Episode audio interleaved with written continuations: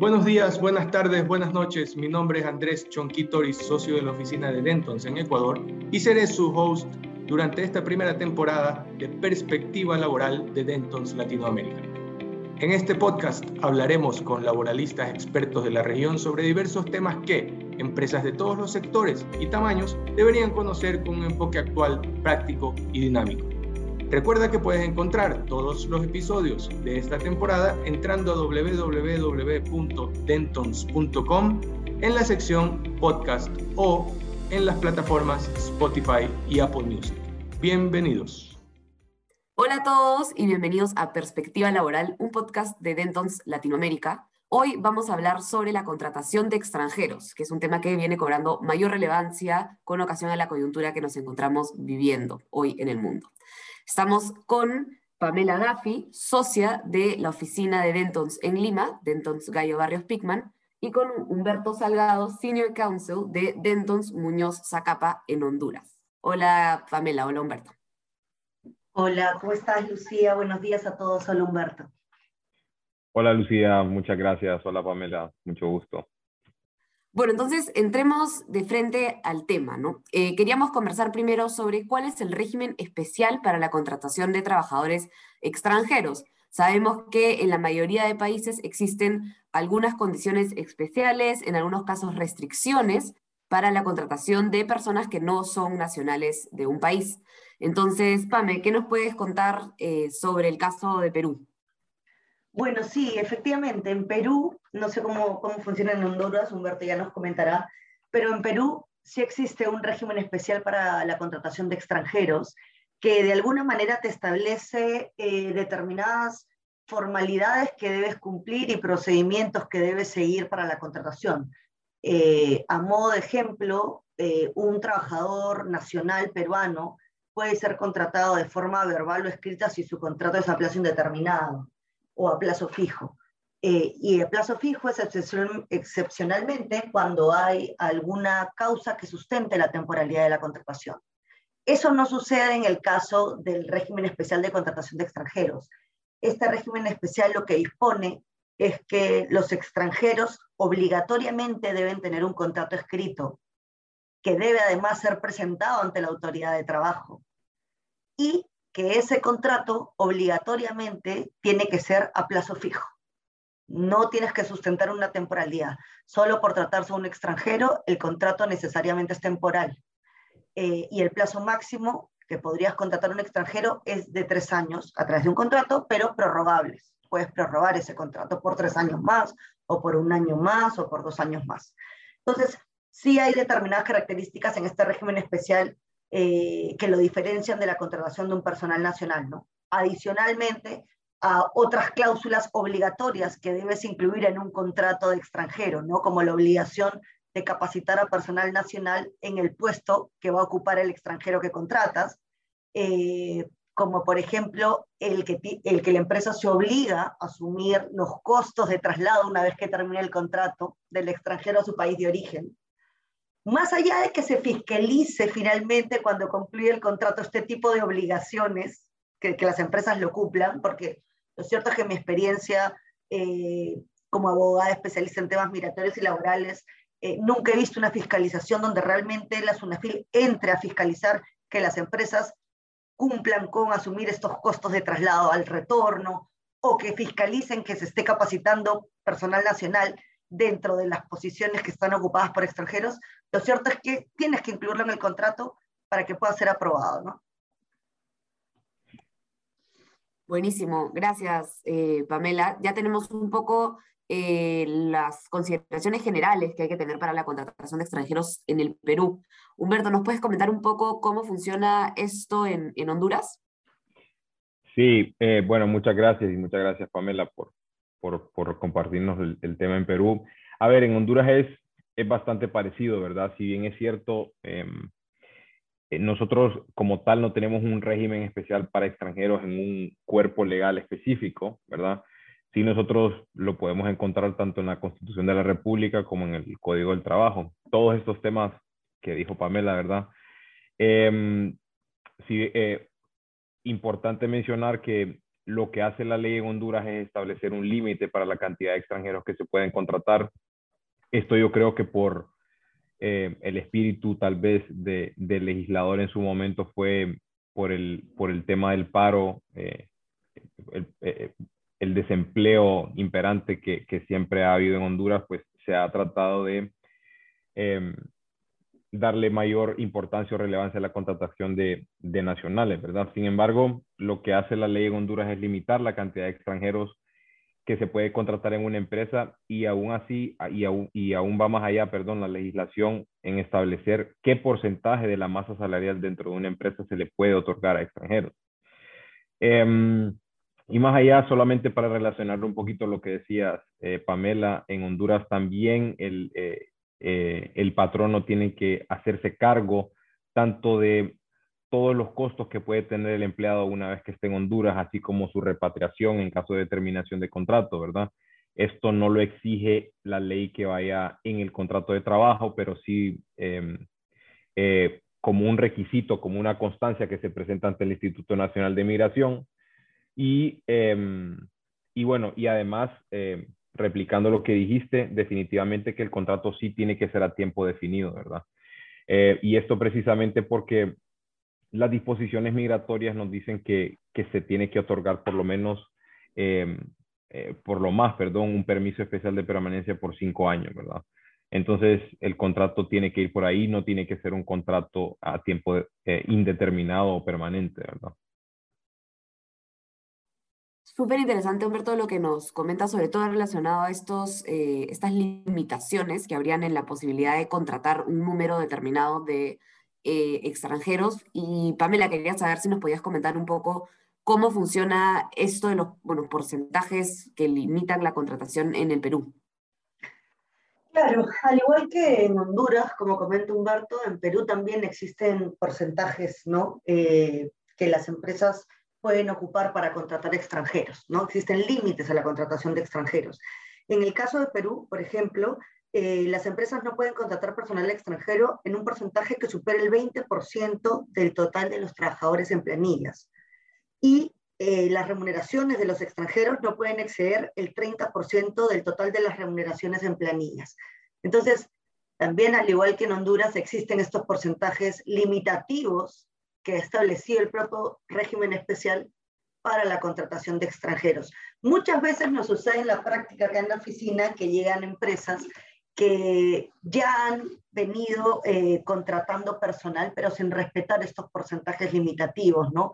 O que, o que pretenden, han, han hecho procesos de selección y ya seleccionaron a trabajadores extranjeros que piensan contratar y no se han dado cuenta que la contratación de estos extranjeros de alguna manera superan estos porcentajes limitativos, porque cuando les pedimos eh, los datos de la planilla para hacer la contabilización, claro, por desconocimiento ellos, eh, proceden a contrataciones que en la práctica, una vez que se presenten al Ministerio de Trabajo, van a tener observaciones. Entonces, en ese caso ya nosotros nos encargamos de ver de qué manera podemos encauzar estas contrataciones, si es que existe de repente alguna exoneración, estos porcentajes limitativos que puede aplicar para la contratación de un extranjero, porque hay excepciones, por ejemplo, cuando se trata de personal técnico altamente especializado, eh, profesionales, ¿no? Eh, de alta jerarquía o rango, eh, personal gerencial o personal de, de dirección, de alguna manera esos personales pueden ser exonerados de los porcentajes limitativos. Pero claro, siempre es bueno pedir la asesoría de especialistas que te puedan asegurar que la contratación que estás haciendo es válida, ¿no? Y evitar contingencias a futuro. Buenísimo. Y justo en la línea de lo último que comentabas, Pamela, de la posibilidad de establecer exoneraciones o algunas eh, excepciones al, régimen, hoy lo que tenemos es digamos, a nivel mundial, un eh, intercambio de trabajadores eh, mucho más grande del que teníamos antes, digamos que es más fácil o, existen menos requisitos para eh, trabajar en una jurisdicción o, en otra, y es algo que, posiblemente se siga desarrollando más en los próximos años. Entonces, en ese sentido, yo quería preguntarte, Humberto, si hoy existe o de repente se perfila para más adelante algún tipo de excepción a ese régimen especial de contratación de extranjeros, de repente para algún extranjero que tenga un familiar nacional o exista algún eh, tratado especial con algún otro país. Sí, eh, súper, súper importante y válida esa pregunta, ¿verdad? Eh, a ver, realmente nuestro país como tal tiene una política de ser bastante abierta a la contratación de extranjeros, inclusive llegando la, a la extensión de, de, que la legislación, una vez que está acogido a los requisitos y a, y a todo lo que hemos estado platicando, a los límites que establece, lo trata exactamente igual como que fuera un trabajador nacional, ¿verdad? Eh, en ese sentido, pues yo creo que, que, lo, que los vientos más bien que, que, que apuntan a, a, la modificación de la legislación, tal vez en algún sentido, es flexibilizarla precisamente, eh, como les decía antes, para, para contrarrestar un poquito el desempleo que hay y para tal vez atraer un poquito la inversión internacional, pero precisamente para la contratación de hondureños, no tanto para atraer talento extranjero, ¿verdad? Eh, Sí, en ese sentido, pues, eh, Pamela, te comento, yo, mm, el, el perdón, el Tratado de Libre Comercio entre Honduras y Perú establece la posibilidad de, de libre tránsito, ¿verdad? Entre, entre actores de comercio, uno y otro, eh, no tanto así de trabajadores, ¿verdad? Más, va, va, más o menos por ahí, no, no tanto en cuanto a, la, a que trabajadores hondureños vayan a trabajar a Perú o viceversa. No, eh, no sé que, si, si has tenido algún tipo de experiencia en ese caso o, o con algún hondureño. Eh, bueno, en el caso de Perú sí, sí existen eh, algunos casos que el propio régimen e, especial exceptúa ¿no? de ese régimen. Por ejemplo, a todos los extranjeros que vengan al país de otros países y que estén casados con peruanos o que tengan un familiar directo peruano, por ejemplo, un padre, una madre, un hermano o hijo peruano, ellos eh, están ex exonerados de este régimen de contratación especial por el hecho de tener un familiar eh, peruano directo, ¿no? O un esposo eh, directo peruano, ellos eh, se rigen por la contratación del régimen de, trabajadores nacional, lo mismo sucede, por ejemplo, para, para extranjeros que, cu, cuyos países tienen convenios celebrados con el Perú. Por ejemplo, España tiene un convenio eh, con Perú en ese sentido. Entonces, todos los españoles que vienen acá no tienen que pasar por este proceso de registro y aprobación de un contrato especial de trabajador extranjero. Ellos celebran un contrato como cualquier peruano más, bajo la ley de contratación de peruanos. ¿no? Eh, después tenemos otra excepción a este régimen que son los extranjeros que ya tienen tanto tiempo viviendo en el Perú que tienen la calidad migratoria de residentes permanentes, de inmigrantes ellos ya no celebran contratos de trabajo como extranjeros, se les considera como nacionales. Entonces, todo su régimen de contratación es como un peruano, ¿no? Ahora hay que tener en cuenta, Lucía, eh, Humberto, que en el Perú, más allá de que existe un régimen de contratación especial para extranjeros, eh, una vez que el extranjero es contratado, sus derechos y los beneficios que le corresponden son los mismos aplicables a cualquier trabajador nacional. Entonces, no hay eh, ninguna diferencia en ese sentido. Eh, no es que por ser extranjero tengas menos derechos o menos beneficios que un trabajador nacional. Creo que es algo importante de señalar.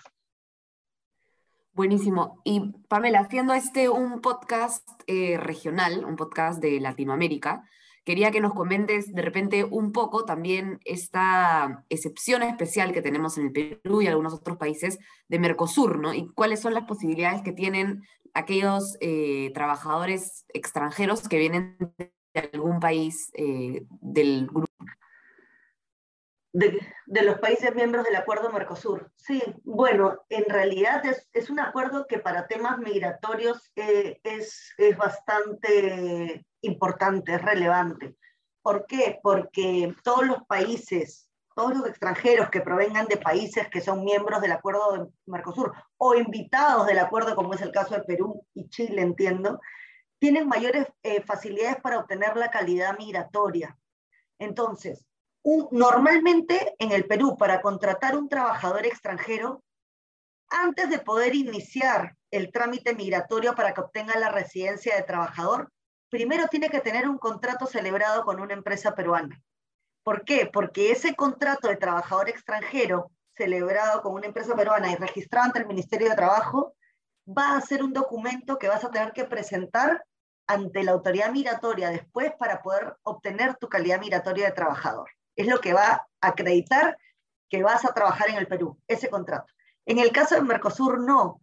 Eh, puedes iniciar directamente sin ningún tipo de vínculo contractual con alguna empresa peruana. Puedes ir directamente, tú eres un trabajador, por ejemplo, Argentina, Colombia, Chile, Ecuador, eh, Brasil, de repente se me escapa algún país más.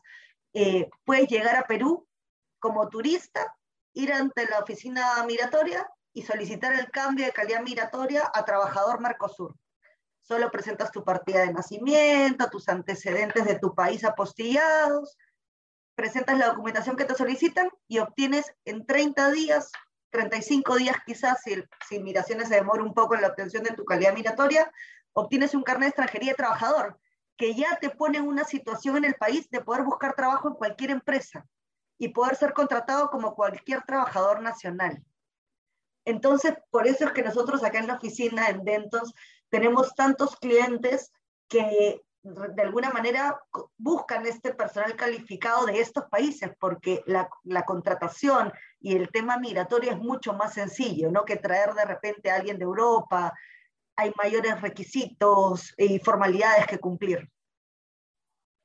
Perfecto, sí, eso creo que es muy bueno para, para las personas que nos están escuchando, sobre todo en la región. y, y, ahí, y ahí te doy el pase, Humberto, para que nos comentes un poco de repente cómo funciona esto que nos comenta Pame en, en Honduras y también ya pasar un poco a los requisitos que existen a nivel migratorio o a nivel formal de registros en, los, en el Ministerio de Trabajo, por ejemplo.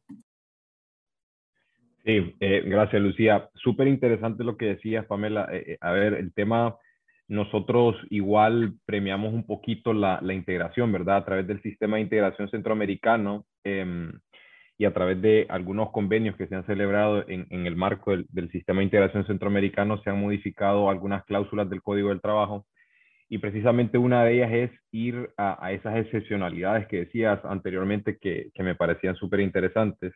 Y es que la ley le, permite a la Secretaría del Trabajo ampliar el límite, ¿verdad? Que para Honduras es 90% de empleados hondureños y 85% de la masa salarial se la tienen que llevar trabajadores hondureños.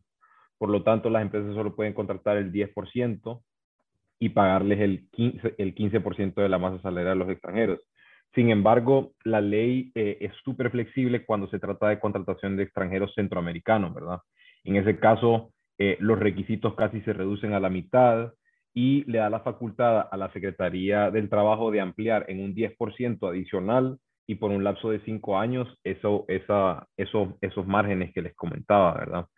Entonces sí, e, es súper interesante este tema de la integración, como, como decías. Buenísimo, entonces vemos, de hecho, en los dos países estos intentos de, de integrar la región, eh, Centroamérica por un lado y en el caso del Perú eh, con los países miembros del Mercosur. Y con eso creo que hemos hecho eh, un repaso importante sobre las excepciones eh, o, bueno, los regímenes excepcionales para contratar extranjeros y las excepciones a estos. Y creo que podríamos eh, ir cerrando con, de parte de los dos, me gustaría tres tips que le darían a un cliente que llega al estudio y les dice que quiere contratar personal extranjero, ¿no? ¿Qué tres recomendaciones les darían ustedes como básicas para, o, que deben tener en cuenta al momento de proceder con esta contratación. Eh, Humberto, comenzamos contigo, si te parece. Sí, gracias, Lucía. A ver, yo creo que e, el tip más importante que yo le podría dar eh, a, a, una persona que está pensando en contratar un, a un extranjero en Honduras, ¿verdad? Sería en principio eh, que, contra, que contrate, perdón, asesoría legal, ¿verdad? Es súper importante y lo vemos sumamente recurrente que vienen clientes a nosotros que ya contrataron al extranjero, que ya entró al país eh, como turista, ¿verdad? Que lleva un tiempo trabajando acá y lo quieren regularizar porque se le está acabando el tiempo, eh, la ventana de tiempo que puede estar como turista en Honduras. Y esto pues acarrea muchas cosas, ¿verdad? Acarrea uno a que el proceso de legalización sea muchísimo más engorroso, precisamente porque la autoridad migratoria cuestiona por qué entró como, como turista y luego se le quiere cambiar la condición a un permiso especial de permanencia por trabajo.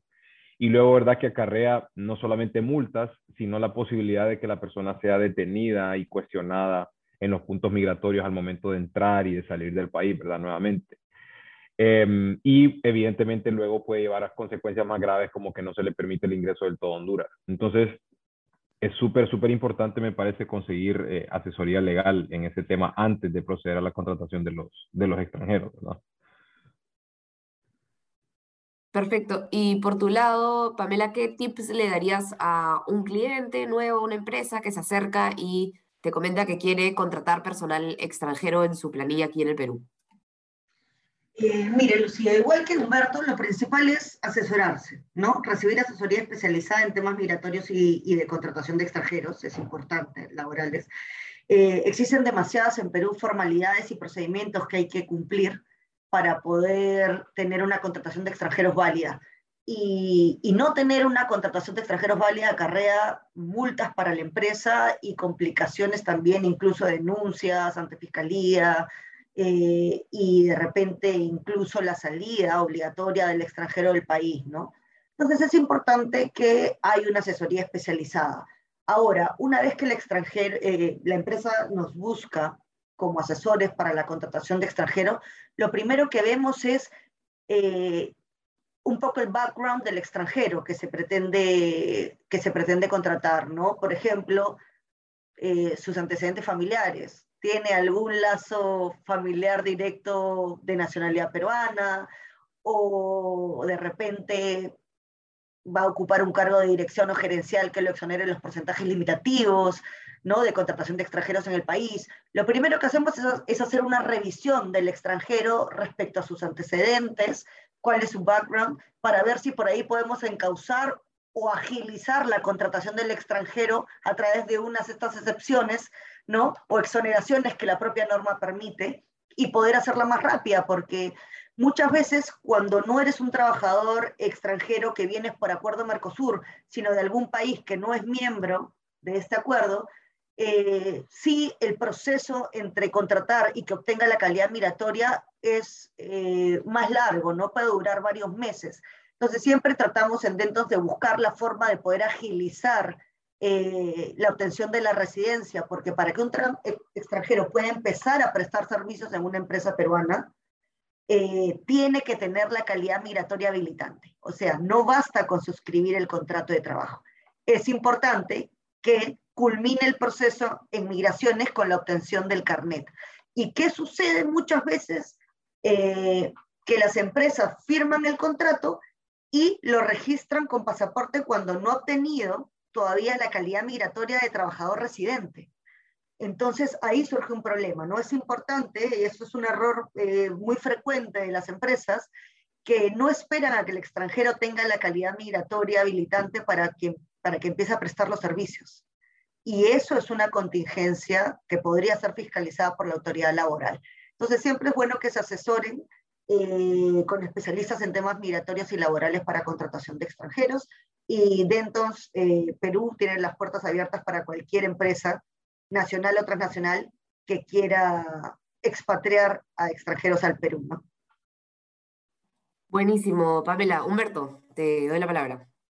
Sí, eh, eh, integrándome a lo que decía Pame al final, ¿verdad? Es súper, súper importante la, la facilidad que, que, nosotros como Dentons les podríamos ofrecer a nuestros clientes, ¿verdad? Porque muchas veces eh, lo que decía, ¿verdad? La asesoría, la asesoría integral que hay que darle a la empresa desde antes de que piense contratar al, al, al extranjero, sobre todo porque por lo menos por la legislación hondureña se exigen requisitos que son expedidos tanto en Honduras como en el país de origen del extranjero. Entonces, en ese sentido, eh, nosotros como firma latinoamericana global, ¿verdad? Podríamos pues ofrecerle esa posibilidad de tanto de eh, facilitarles o asesorarles en, la obtención de requisitos en, tanto en su país de origen como en Honduras, ¿verdad? Eso, eso que dice Humberto es súper importante, Lucía, porque, por ejemplo, acá en la oficina de Perú hemos tenido casos de empresas, eh, clientes nuestras, que nos han asesorado, por ejemplo, eh, nos han pedido asesoría no solo para la contratación de extranjeros acá en Perú, sino también para la contratación de extranjeros en otras oficinas, eh, en otros países, ¿no? Donde tienen, donde tienen sedes. Y entonces hemos tenido la facilidad, por ejemplo, de contactar a la oficina de Dentons en Madrid o a la oficina de Dentons en Colombia para que asesoren a estos clientes en los temas migratorios relacionados a las operaciones que tienen en otros países, ¿no? Y creo que eso es una facilidad que, que Dentons específicamente como estudio, firma policéntrica, con oficinas en más de 60 países, eh, puede brindarle a los clientes, ¿no? Así es, les agradezco muchísimo Humberto y Pamela por haber compartido con nosotros hoy día y, con todo lo que nos escuchan un poco sobre la contratación de extranjeros en Honduras y en Perú, pero eh, dándole también este enfoque, como mencionan al final, global, ¿no? Finalmente, Dentons lo que ofrece es la posibilidad de atenderse con un estudio de, nivel global, así que nosotros estamos dispuestos eh, a atenderlos para cualquier consulta que tengan de contratación de extranjeros a nivel global, a nivel regional y tanto en Perú como Honduras, claro que sí. Muchas gracias a todos por escucharnos hasta acá y gracias Humberto y gracias Pamela. Gracias, gracias. Un gusto. Gracias. La información mencionada en este episodio no debe ser considerada como asesoría legal. El Grupo de Derecho Laboral de Latinoamérica cuenta con profesionales que lo pueden asesorar de manera integral en una gran variedad de soluciones para su negocio. Como la firma de abogados más grande del mundo, con 20.000 profesionales en más de 200 oficinas y en más de 80 países, podemos ayudarlo a hacer crecer, proteger, operar y financiar su negocio. Para más información, entra a www.dentons.com Gracias por acompañarnos y nos vemos en el siguiente episodio.